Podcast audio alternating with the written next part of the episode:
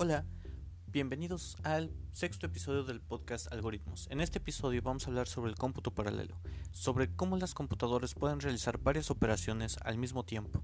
Vamos primero a hablar un poco sobre los hilos, qué es esto, y eh, también cuando nosotros queremos hacer varias actividades al mismo tiempo, cómo podemos organizarnos. Muy bien, bienvenidos a este podcast. Recuerden que es un espacio donde vamos a hablar sobre el funcionamiento de diversas herramientas digitales, los algoritmos que utilizan, los problemas derivados de su uso y también las nuevas oportunidades que nos brindan. Si al igual que a mí te interesa aprender sobre dichos temas, así como discutir sus implicaciones, no te pierdas este episodio.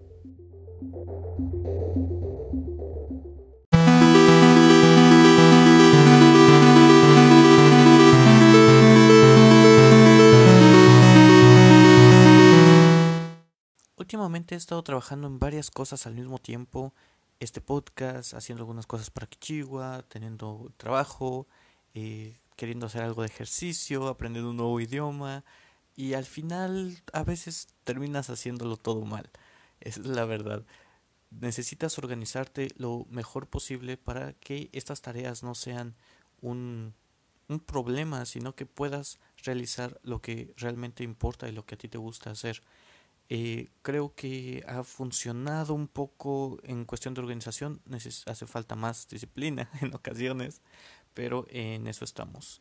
Ya estamos en el sexto episodio cuando solamente me planteé hacer cuatro. Va bien, me está gustando. Espero eh, escuchar sus comentarios también. Si están en la plataforma Anchor, eh, mándenme un mensaje sobre sus comentarios, qué les ha parecido, qué puede mejorar. Y eh, si están en alguna otra plataforma, eh, pueden mandar, pueden hacer recomendaciones también. Las voy a checar no tan seguido como Anchor, pero las estaré revisando también por Twitter en guion bajo ONA309. Empecé a realizar una serie de GIST en GitHub donde explico con más detalle lo que el contenido de la del capítulo, de cada uno de los capítulos. Ya hice cinco de los capítulos anteriores. Pueden revisarlos en gis.github.com ONA 309. No es guion, es eh, la división, el símbolo de división. Eh, de todos modos voy a dejar un link en la descripción de este episodio sobre el, eh, el escrito de, este capítulo donde voy a poner algunos links, voy a poner un, explicaciones más a fondo, porque a veces me cuenta que simplemente con audio es, es difícil, uno se pierde cosas que hay que revisar con más detalle o incluso los links externos en la descripción se, se vuelve muy muy pequeño para, para leer esto y, es, es, un relajo más que nada en otras plataformas a la hora de exportarlo.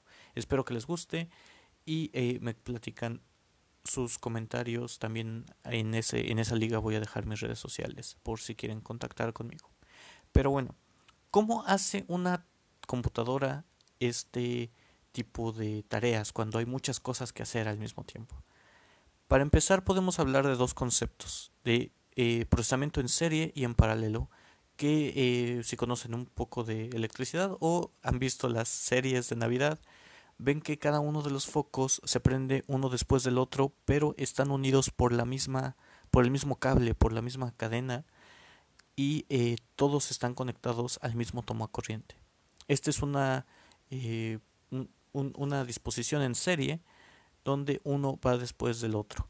En un programa tradicional esto también pasa, se dan una serie de instrucciones, el paso 1, el paso 2, el paso 3 y se hacen en ese orden exactamente. En cómputo en paralelo o cómputo con varios hilos se hacen varios procesos al mismo tiempo y estos procesos son independientes. Aquí eh, hay algunas implicaciones sobre, eh, por ejemplo, la memoria, cómo se sincroniza este tipo de actividades y bueno, otros detalles que la verdad todavía no conozco. Esto es algo que me pareció interesante, que lo estuve leyendo, que voy a tener que utilizar en este nuevo proyecto y se los quiero compartir no solamente cuando ya esté hecho, sino el proceso de cómo voy aprendiendo este tipo de temas. Algo que sí he utilizado son los hilos. Los hilos, por ejemplo, eh, en su teléfono, ustedes pueden abrir, abrir varias aplicaciones al mismo tiempo. Pueden abrir WhatsApp, pueden abrir Instagram, pueden estar eh, haciendo llamadas y en el momento en el que ustedes reciben una notificación, eso no significa que eh, se detiene el otro programa que están utilizando, sino que están siendo procesados en diferentes lugares del de el programa. Algunas personas que sepan sobre el tema van a decir que un hilo y el cómputo paralelo no es lo mismo, es cierto, es, no, no es lo mismo, es, es distinto, solamente es eh, una forma en la que voy a empezar a explicarlo. Eh, tenemos eh, en el teléfono varias aplicaciones, cada uno de esos botones también puede ser independiente. No necesitas esperar a que termine una acción o a que termines de usar Instagram para poder utilizar otra aplicación o no tienes que cerrar todo para que entonces te lleguen las notificaciones. Son varios procesos que pasan al mismo tiempo y que, eh, pueden funcionar sin necesidad de estar esperando a que los demás terminen. Esto también eh, se puede utilizar en, en electrónica cuando conectas varios focos al toma corriente independiente. Tiene algunas implicaciones también. Se reduce eh, la corriente que puede pasar en cada uno, pero el voltaje se mantiene. Bueno, eso es, eso es otro tema. La idea es que se pueden realizar varias cosas al mismo tiempo sin necesidad de estar esperando la respuesta de las otras eh, de las otras actividades. No necesitas que terminen, a menos, claro, que necesites la respuesta de ese proceso anterior. Pero de eso vamos a hablar más adelante. Por ahora vamos a hacer un pequeño un pequeño eh, espacio para hablar sobre algunas cosas que estoy haciendo en este momento al mismo tiempo.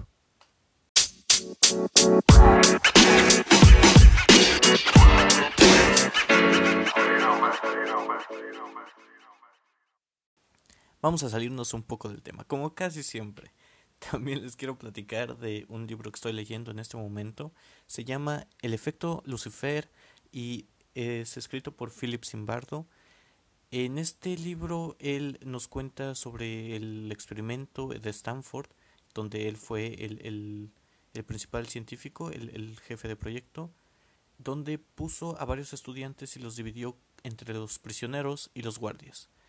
Y eh, a partir de eso se dio cuenta que los guardias empezaron a, comportarse de, una forma muy, eh, muy mala, éticamente mala, con los prisioneros por tener esta posición en, en, en, en la cadena de mando y también por la situación. El, el ambiente estuvo tan bien controlado, si se puede decir así, que se metieron en su papel de guardias y no solamente hicieron eh, orden dentro de esta prisión falsa, sino que también eh, hicieron uso de su poder y, de, y de, las interacciones eh, de, de, poder que hubo entre los prisioneros y los guardias. Algunos prisioneros también cuentan su experiencia y cómo se revelaban a su manera cada uno de ellos o cómo olvidaban o dejaban atrás que estaban en esta situación y, y, y cómo a pesar de que todos sabían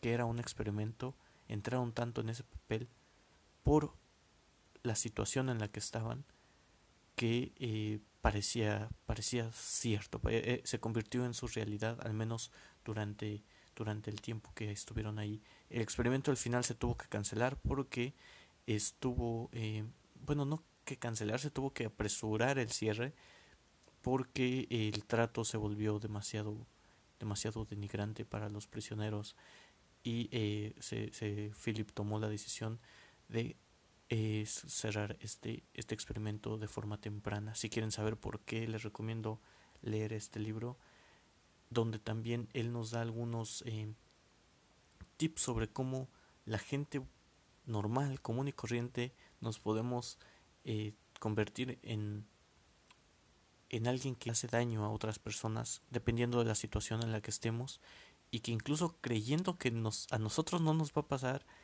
es tan fuerte algunas situaciones que ni siquiera lo, lo, lo, bueno, sí lo pensamos, pero no nos detenamos, detenemos a reflexionar o no tenemos el coraje de, estar más allá de nuestra situación. Y eh, eso, eso me recordó un, un video que vi sobre adicciones en un canal de YouTube que lo voy a, lo voy a poner en el, en el escrito de este episodio donde hablan de otro experimento donde ponen a una rata a eh, beber de un contenedor con agua o de uno con cocaína o con heroína, perdón. Y eh, la rata siempre prefiere el contenedor con heroína hasta que termina muriendo de sobredosis, al menos la mayoría de los casos.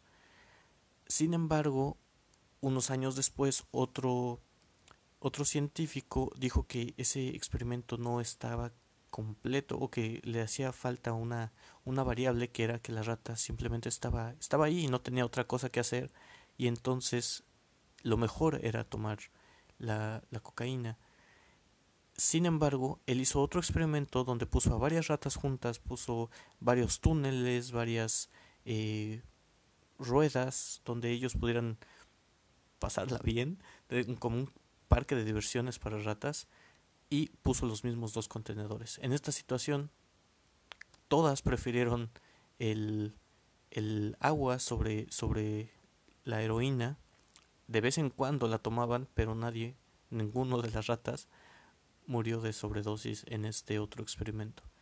Entonces, depende más de la situación en la que estemos que de realmente nuestras nuestros eh, pensamientos o ideas eh, en ocasiones y la situación es muy fuerte puede puede que eso eh, repercuta en nuestra en nuestra forma de pensar y de actuar. De, de cualquier forma de recomendación en ambos en, tanto en el video como en este libro es controla tu ambiente porque eso puede definir las acciones que estés tomando o no. Si estás en un ambiente adecuado en un ambiente feliz eso puede llevar a, a mejores acciones, a mejores pensamientos y, no dejes todo solamente uh, de forma interna. Tienes que poder expresar eh, a partir de tu ambiente y, y, y, de las personas que conoces, de lo que estás haciendo, para poder tener ese tipo de vida y poder hacer ese tipo de acciones. Bueno, ahora sí, regresemos a el cómputo paralelo.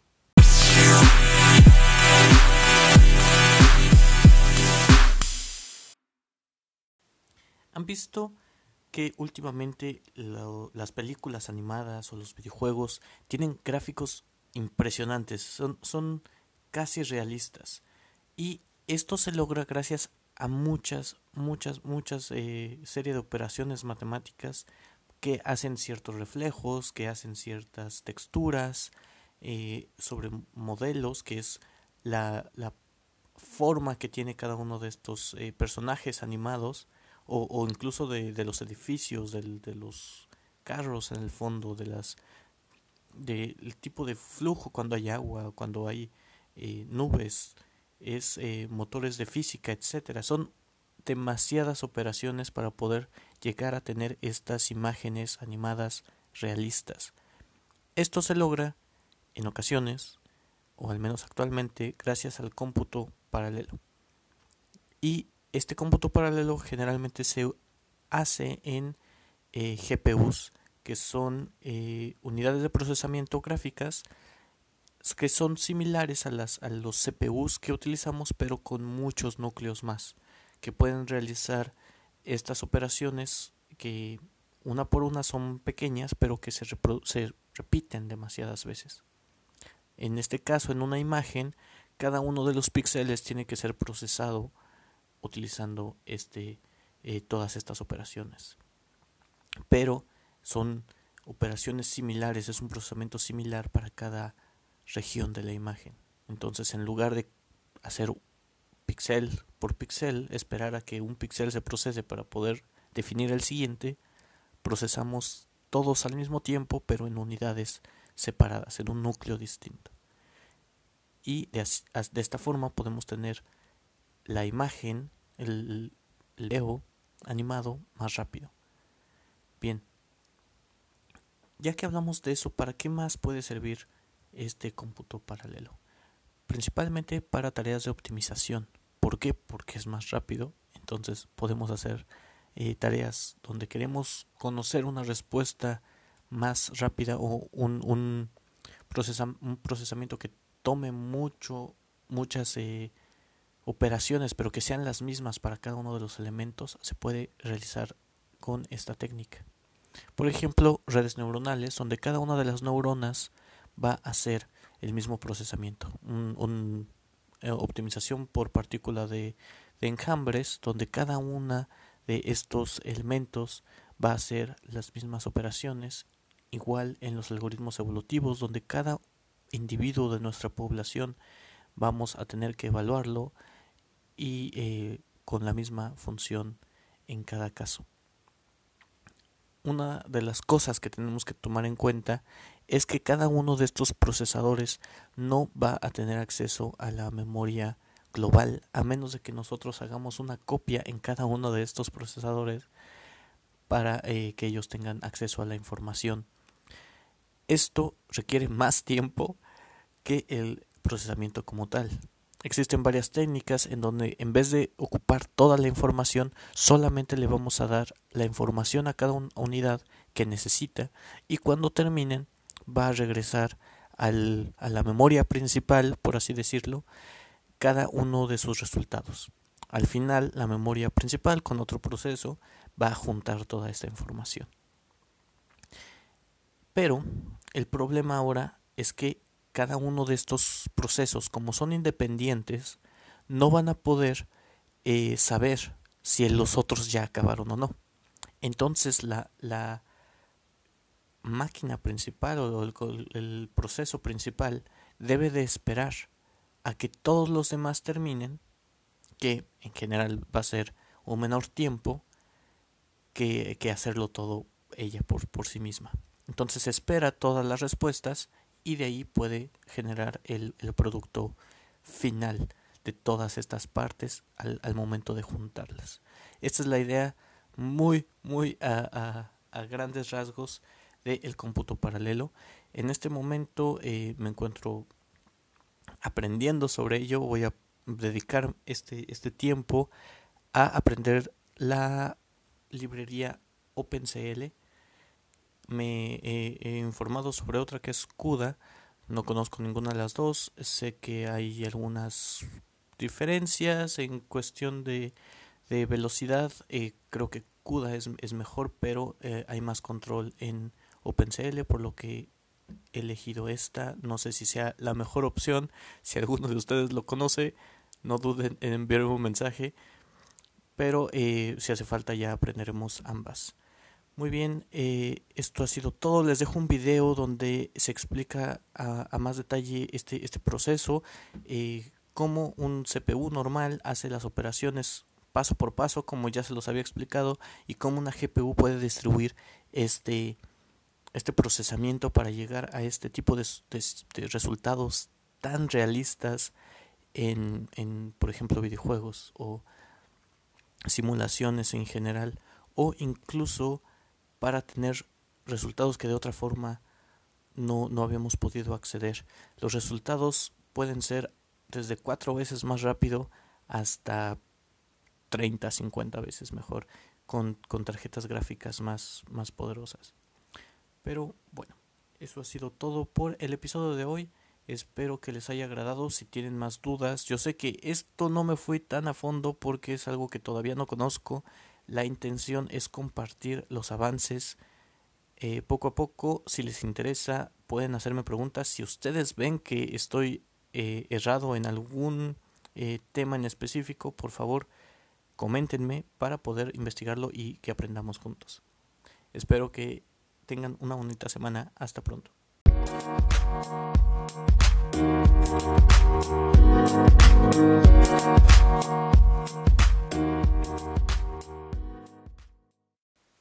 Ya no queda más que recordarles mis redes sociales y la página web que es www.ona309.com. También en Twitter me encuentran como arroba-ona309 y también les quería mencionar que voy a empezar a utilizar GitHub con más frecuencia para mostrar pedazos de código que ustedes pueden copiar y pegar, correr en su computadora para que vean cómo funciona de una forma más cercana.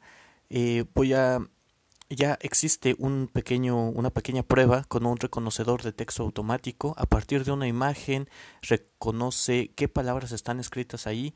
Voy a dejar la liga en la descripción de este, de este episodio. Muy bien, que se, que se la pasen muy bien. Nos vemos la siguiente semana. Hasta pronto.